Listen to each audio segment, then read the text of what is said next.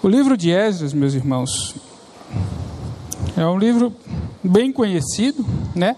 Que ele conta a história de um reavivamento espiritual que aconteceu entre os judeus no seu retorno do cativeiro babilônico. Muito, a gente, a gente vê muita festa, a gente vê muita coisa boa no livro de Esdras, em especial o primeiro capítulo mais marcante, é exatamente o que a gente vai refletir na manhã de hoje, é o capítulo 3. Mas a situação do povo, dos judeus, né, que os israelitas passam a ser chamados de judeus a partir desse tempo, a situação do povo não era uma situação tão festiva assim. Imagine, meus irmãos, que eles passaram mais ou menos uns 60 anos, entre 50 e 60 anos, no cativeiro babilônico.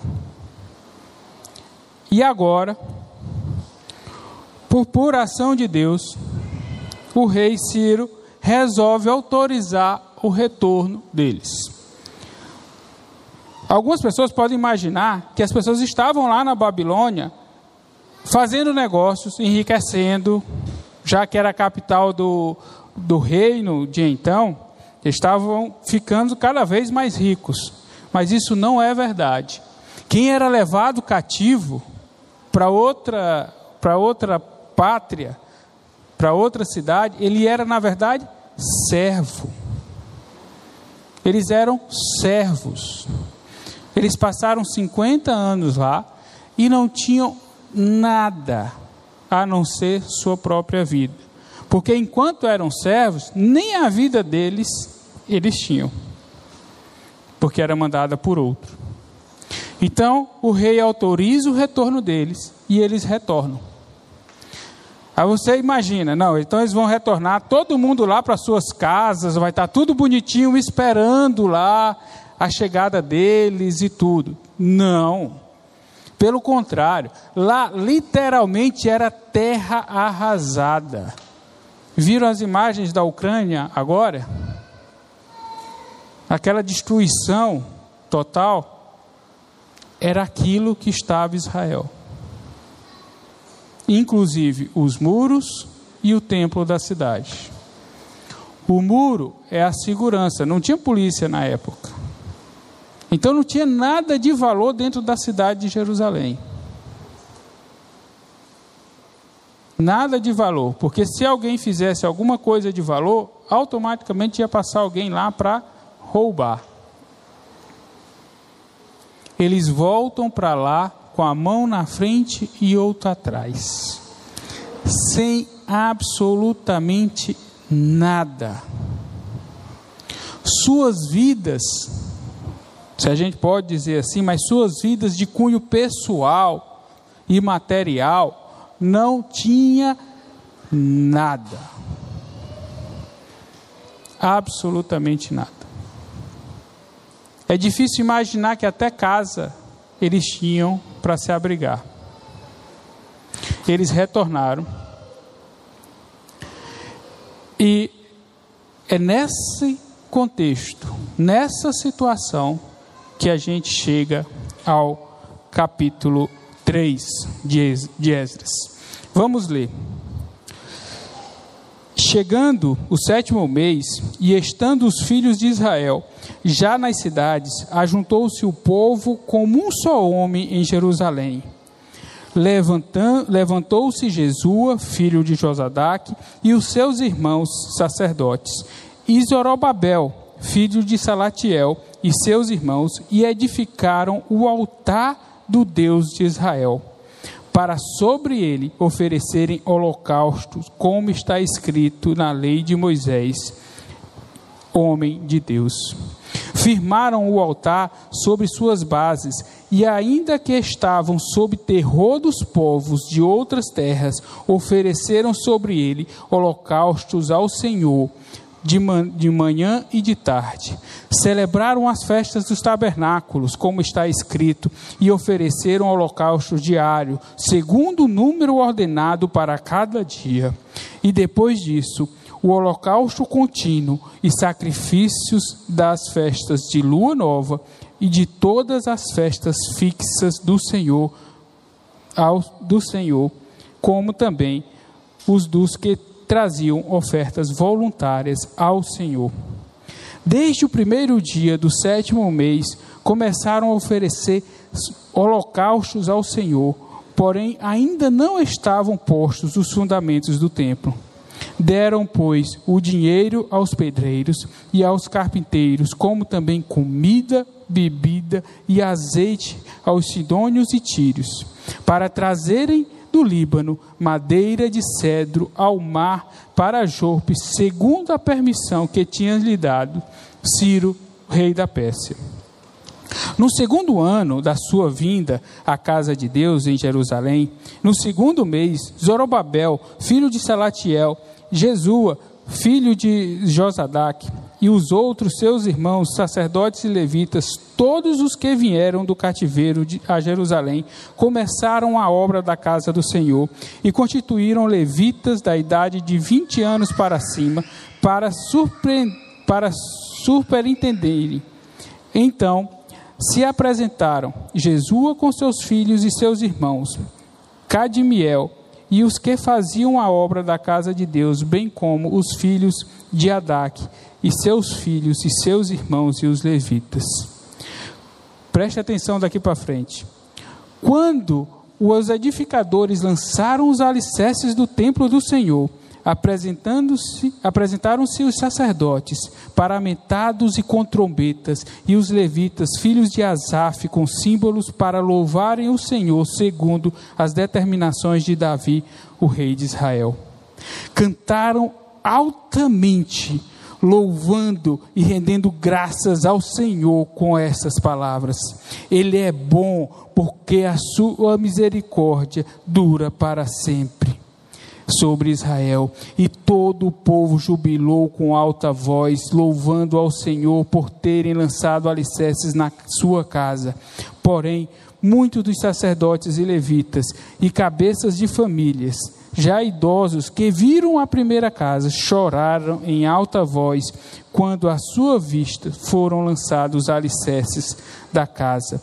Muitos, no entanto, levantaram as vozes com gritos de alegria e de maneira que não se podiam discernir as vozes de alegria das vozes de choro do povo, pois o povo jubilava com tão grandes gritos que as vozes se ouviam de muito longe. Vamos orar. Senhor Santo Eterno Deus, Pai amado, Pai, muito obrigado, Senhor, pela tua santa e maravilhosa palavra, que é viva e eficaz, que nos transforma conforme a tua santa e maravilhosa vontade. Obrigado, Senhor por tudo que tu tens feito em nossas vidas e pelo teu cuidado, Senhor. Sabemos que tua vida e tua glória é mais importante do que as nossas próprias vidas. Por isso nós te louvamos e te rendemos louvores e te pedimos, Senhor, que tu fales conosco nessa manhã. Que tudo que seja falado aqui seja tão somente conforme a tua vontade, para a honra e glória do teu santo e maravilhoso nome. É a oração que te fazemos em nome de Jesus, Senhor. Amém. Meus irmãos, é nessa, nesse território, nessa, nessa situação de terra arrasada que eu descrevi agora há pouco, que a gente vê esse povo cantando. Vamos dar uma olhada em alguma das coisas que eles vão fazendo e que esse belíssimo capítulo vai nos mostrando. A primeira coisa, já no primeiro versículo, que também se repete no versículo 9, ele diz: E ajuntou-se o povo como um só homem em Jerusalém. O povo de Deus vive unido como um só homem. Isso mostra a união, a comunhão, a mesma intenção de propósito. Aquelas pessoas que estavam vivendo uma situação de penúmbria em suas vidas pessoais, não estavam se importando muito com aquilo, mas olharam para aquilo que o Senhor tinha feito na vida deles. olharam para a libertação que o Senhor tinha dado e estavam olhando especificamente agora para o Senhor restaurar o seu tempo. O Senhor restaurar o seu tempo pode parecer quase que a mesma coisa que nós construímos a nossa casa aqui na frente. Não é. Para o judeu, nessa época, para eles, restaurar o seu tempo é simplesmente ter a presença de Deus no meio do seu povo. Para nós que vivemos a nova aliança, nós vivemos com o Espírito Santo dentro de nós e com o próprio Deus morando dentro de nós. Nós não precisamos de um templo para que Deus habite, mas eles precisavam. Eles precisavam de um templo. Então, eles estavam percebendo o que o Senhor estava fazendo. O Senhor estava dizendo: vocês pecaram, foram deportados, mas agora eu estou trazendo vocês de volta e estou indo de volta para a presença de vocês com a reconstrução do templo. Era o que o Senhor estava fazendo o propósito da glória de Deus e da ação de Deus era o que unia aquele povo. O povo de Deus não pode andar desunido, não pode viver um querendo ir para um lado e o outro para o outro. Isso mostra só que, na verdade, estão querendo seguir os seus próprios caminhos, em vez de procurar o caminho de Deus como um só povo. E ele repete isso no versículo 9. No versículo 3, mostra que apesar dos medos, ressaltando aquilo que eu já havia dito, apesar dos medos e da situação difícil que eles estavam passando, eles ainda assim escolheram orar a Deus e adorar a Deus. Olha o que o versículo de 3 diz: E firmaram no altar sobre suas bases e firmaram o altar sobre suas bases, e ainda que estavam sob terror dos povos e de outras terras, ofereceram sobre eles holocausto ao Senhor de manhã e de tarde.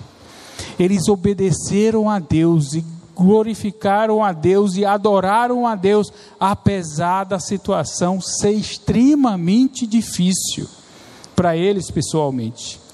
Era risco até adorar a outro Deus, que não o Deus das cidades vizinhas. Como eu falei, Jerusalém não tinha segurança absolutamente nenhuma. Nenhuma. Qualquer pessoa poderia chegar lá e arrombar e matar alguém e como a gente vai ver que vai acontecer ao longo do tempo. Se a gente lembrar do livro de Neemias, ele fala numa, numa das suas passagens que as pessoas trabalhavam edificando o muro com a espada na outra mão. Era perigoso adorar a Deus.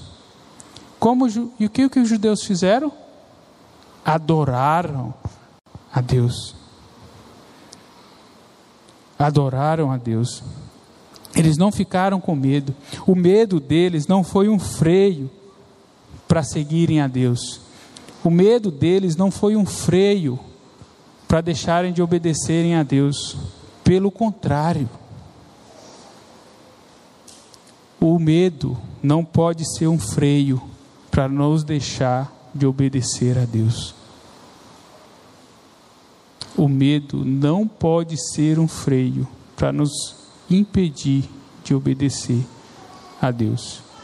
Nós devemos seguir a Deus naquilo que Ele está mandando, naquilo que Ele está dizendo.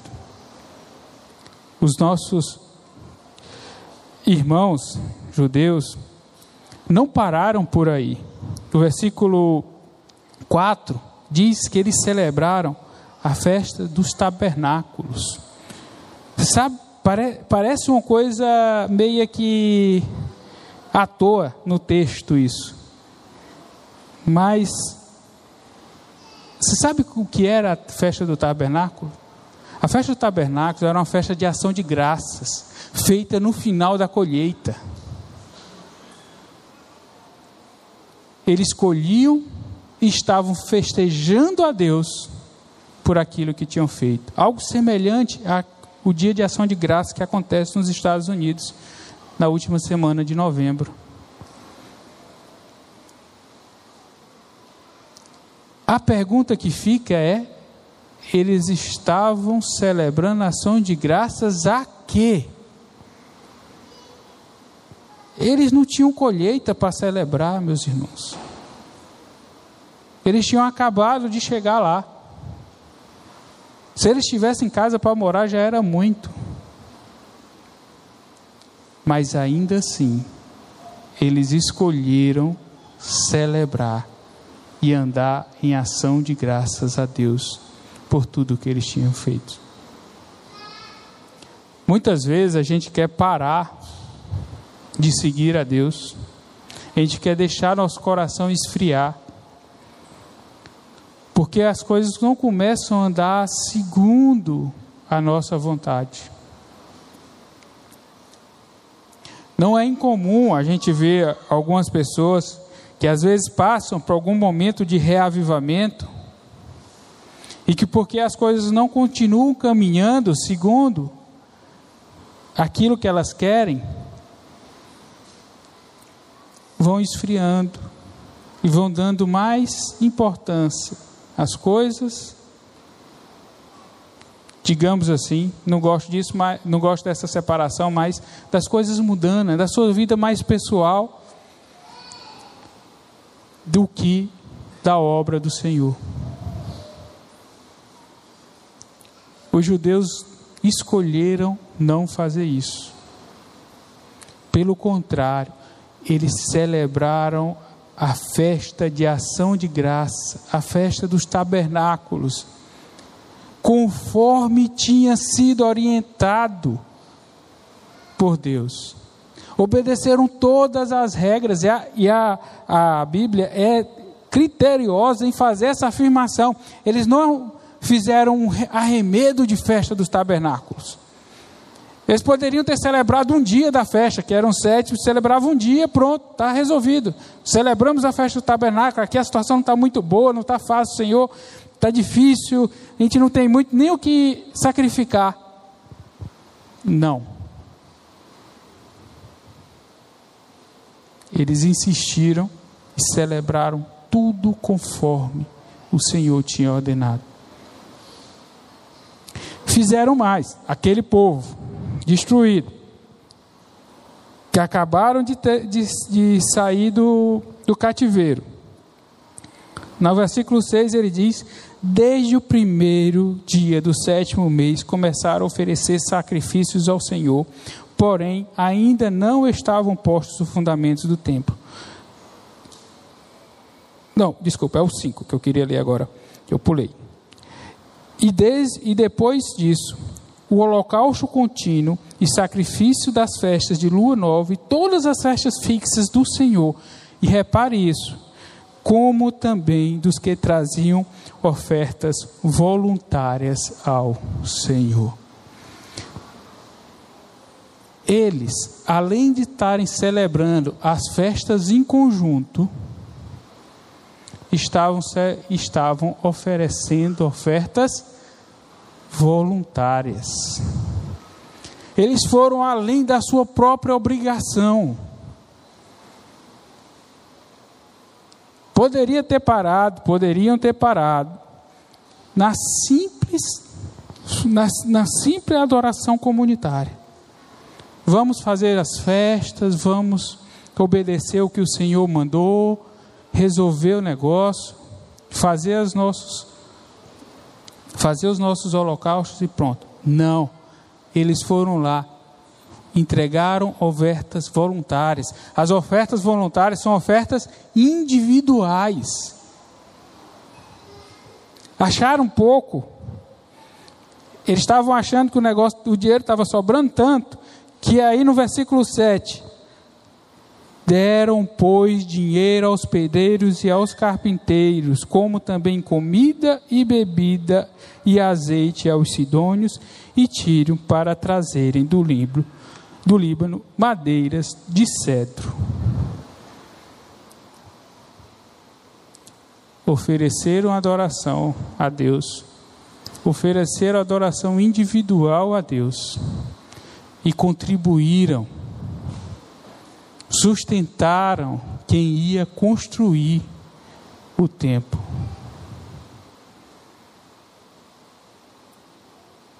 Eles viram uma glória de Deus e seguiram. O Senhor está andando nessa direção. O Senhor está vindo para restaurar a sua adoração. O Senhor está retornando para estar no meio de nós. Então nós vamos para lá.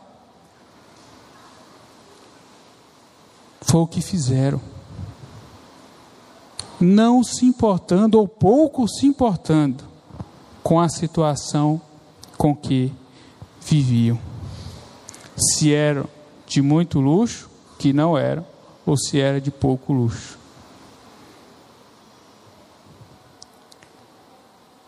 E esse mesmo povo, meu irmão, meus irmãos, quando veio a colocação não do templo, repare, o templo só vai ser concluído no, no capítulo 6 do livro de Esdras. Aqui no capítulo 3 está sendo colocado os fundamentos o alicerce. No máximo, o alicerce. E olha o que como o povo responde. Quando os edificadores versículo 10. Quando os edificadores lançaram os alicerces do templo, apresentaram-se os sacerdotes paramentados com trombetas, e os levitas os filhos de Asaf com símbolos para louvar ao Senhor, segundo a determinação de Davi, rei de Israel.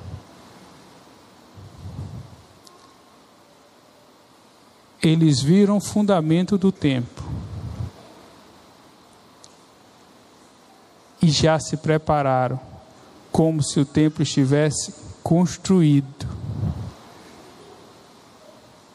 Estava tudo preparado para a adoração no templo, para o retorno do templo, para a presença do Senhor dentre o povo.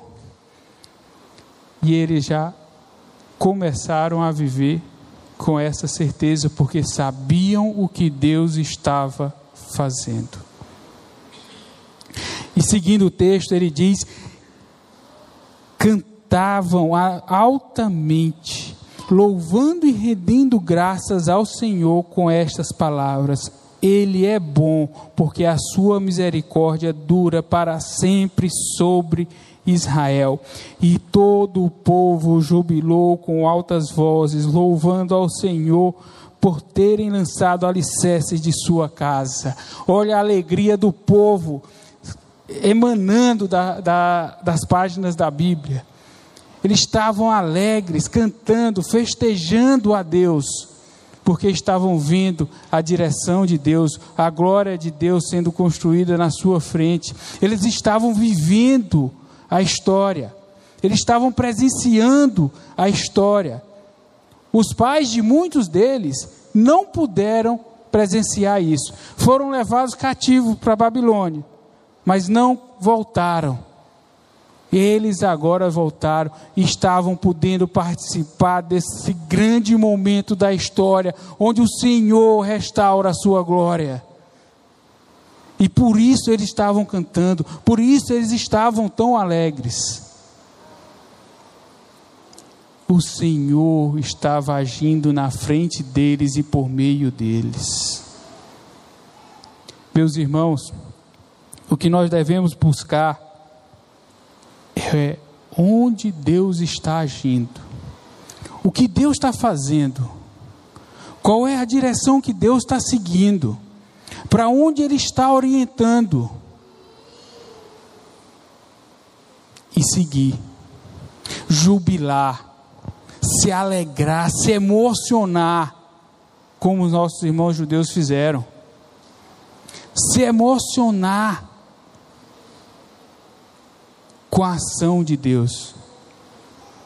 Muita gente, por medo do mau uso que se faz das emoções no meio, no meio cristão,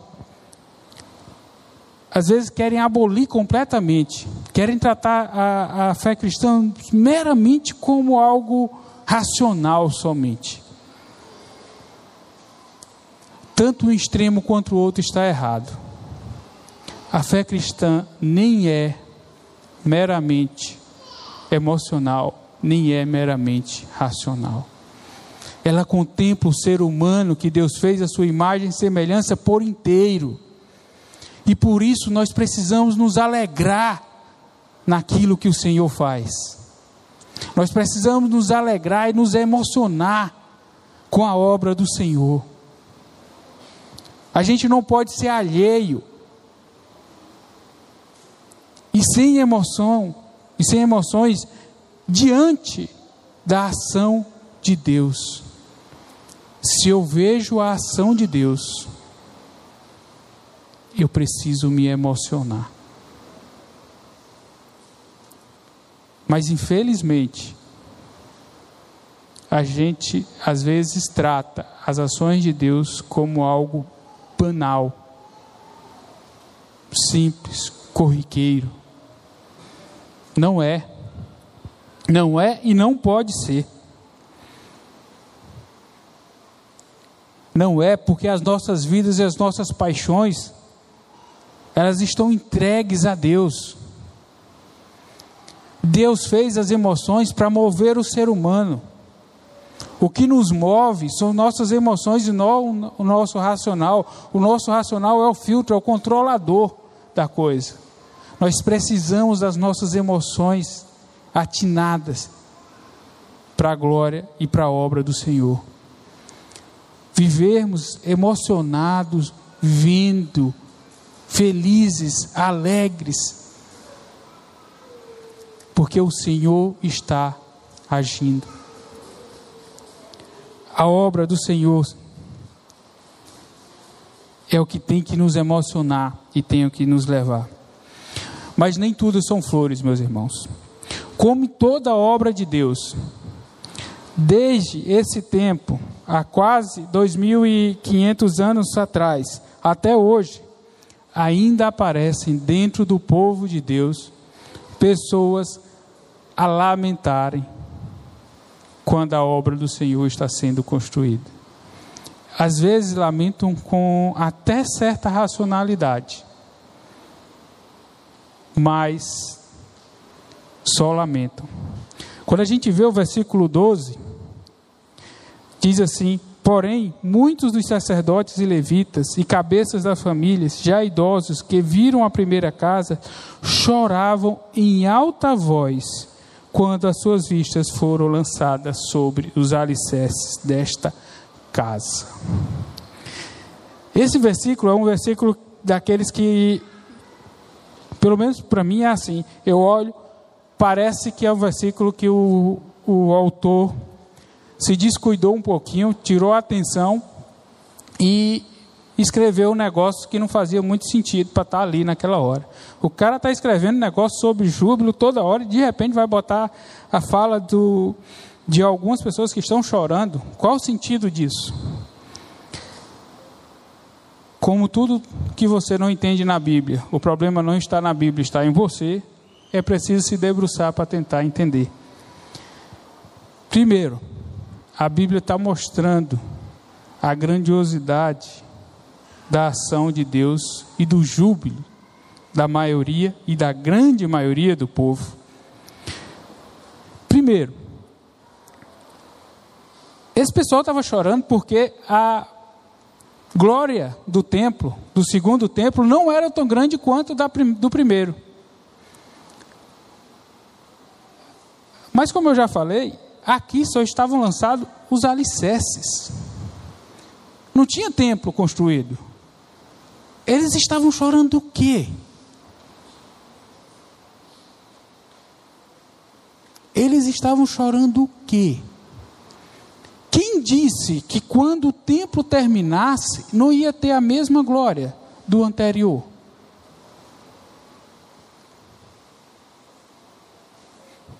Infelizmente, às vezes, nosso racional nos leva a querer questionar até mesmo a ação de Deus. e querer achar que determinadas coisas não são verdades. O fato, meus irmãos, é que o novo templo seria do, do tamanho que Deus queria, seria com a glória que Deus queria. E esses irmãos aqui, em vez de estarem jubilando com isso, estavam preocupados em chorar. Percebo se isso faz algum sentido. Não faz sentido algum. É hora de jubilar, o Senhor está fazendo, está operando na sua frente, você está lá preocupado com algumas, alguns detalhes. Não, não é isso que o povo de Deus é chamado a fazer. E é por isso que o texto está na, tá na Bíblia. É para mostrar que não é isso que deve fazer. Ele já termina no versículo 2, no versículo 12. No entanto, levantaram as vozes com gritos de alegria. Aqueles poucos não fizeram diferença. E no, no versículo 13, quando ele termina, ele diz: de maneira que não se podiam discernir as vozes de alegrias das vozes de choro do povo, pois o povo jubilava com tão grandes gritos que as vozes eram ouvidas de muito longe. O escritor do texto, ele está deixando claro que aquelas pessoas não fizeram diferença para a obra. Os que estavam alegres fizeram muito mais. Se alegraram, jubilaram de tal forma que de longe eram ouvidos. Mas esses não. Meus irmãos, a lição que fica é: quando eu vejo a obra do Senhor, eu tenho que ir para onde ela está. Eu tenho que seguir o caminho que o Senhor está apontando. E não ficar procurando miudezas ou coisas pequenas. Sabe por quê? Sabe quem vai ser prejudicado? A obra? Deus? Os outros? Não. Você. Você vai ser o prejudicado você vai deixar de participar da grande obra que o Senhor está fazendo na sua frente. Olhe para onde Deus está andando. Olhe o que Deus está fazendo e siga. Senão é você que vai deixar de participar disso. Faça como o povo, como os judeus. Cante com júbilo, se emocione, fique alegre, Busque viver de verdade as emoções daquilo que Deus tem oferecido. A sua obra é mais importante. Não importa o que aconteça em qualquer outra parte de sua vida, na sua vida pessoal, no seu trabalho, no onde quer que você ande. Não importa se a habitação está a melhor possível, ou se você está vivendo num momento, numa situação de terra arrasada, como os judeus estavam. O que importa é para onde Deus está indo e é para lá onde eu quero estar. Amém? Vamos orar. Senhor Santo Eterno Deus, Pai amado, Pai, muito obrigado por tudo que tu tens feito em nossas vidas. Obrigado, Senhor, porque nós vemos tua ação grandiosa na nossa terra. Obrigado, Senhor, porque vemos tua ação grandiosa por meio dessa igreja. Que tu esteja, Senhor, agindo continuamente e que tu esteja contagiando nossos corações a viver para ti, conforme a tua santa e maravilhosa vontade. Que nós possamos, Senhor, nos apegarmos à tua obra, à tua grandiosidade, ao teu grande amor e possamos viver para a tua glória sempre. Que possamos viver, Senhor, conforme a tua santa, maravilhosa vontade e que nós possamos nos ajuntar a ti naquilo que tu tens feito nessa terra, para que teu nome cresça e tua glória cresça, para que o, o teu nome seja agradecido e teu filho seja conhecido por todos. É a oração que te fazemos em nome de Jesus, Senhor. Amém.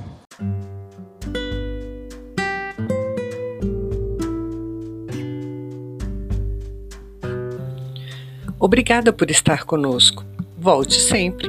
A Igreja Batista Plenitude tem sempre uma mensagem de Deus para você.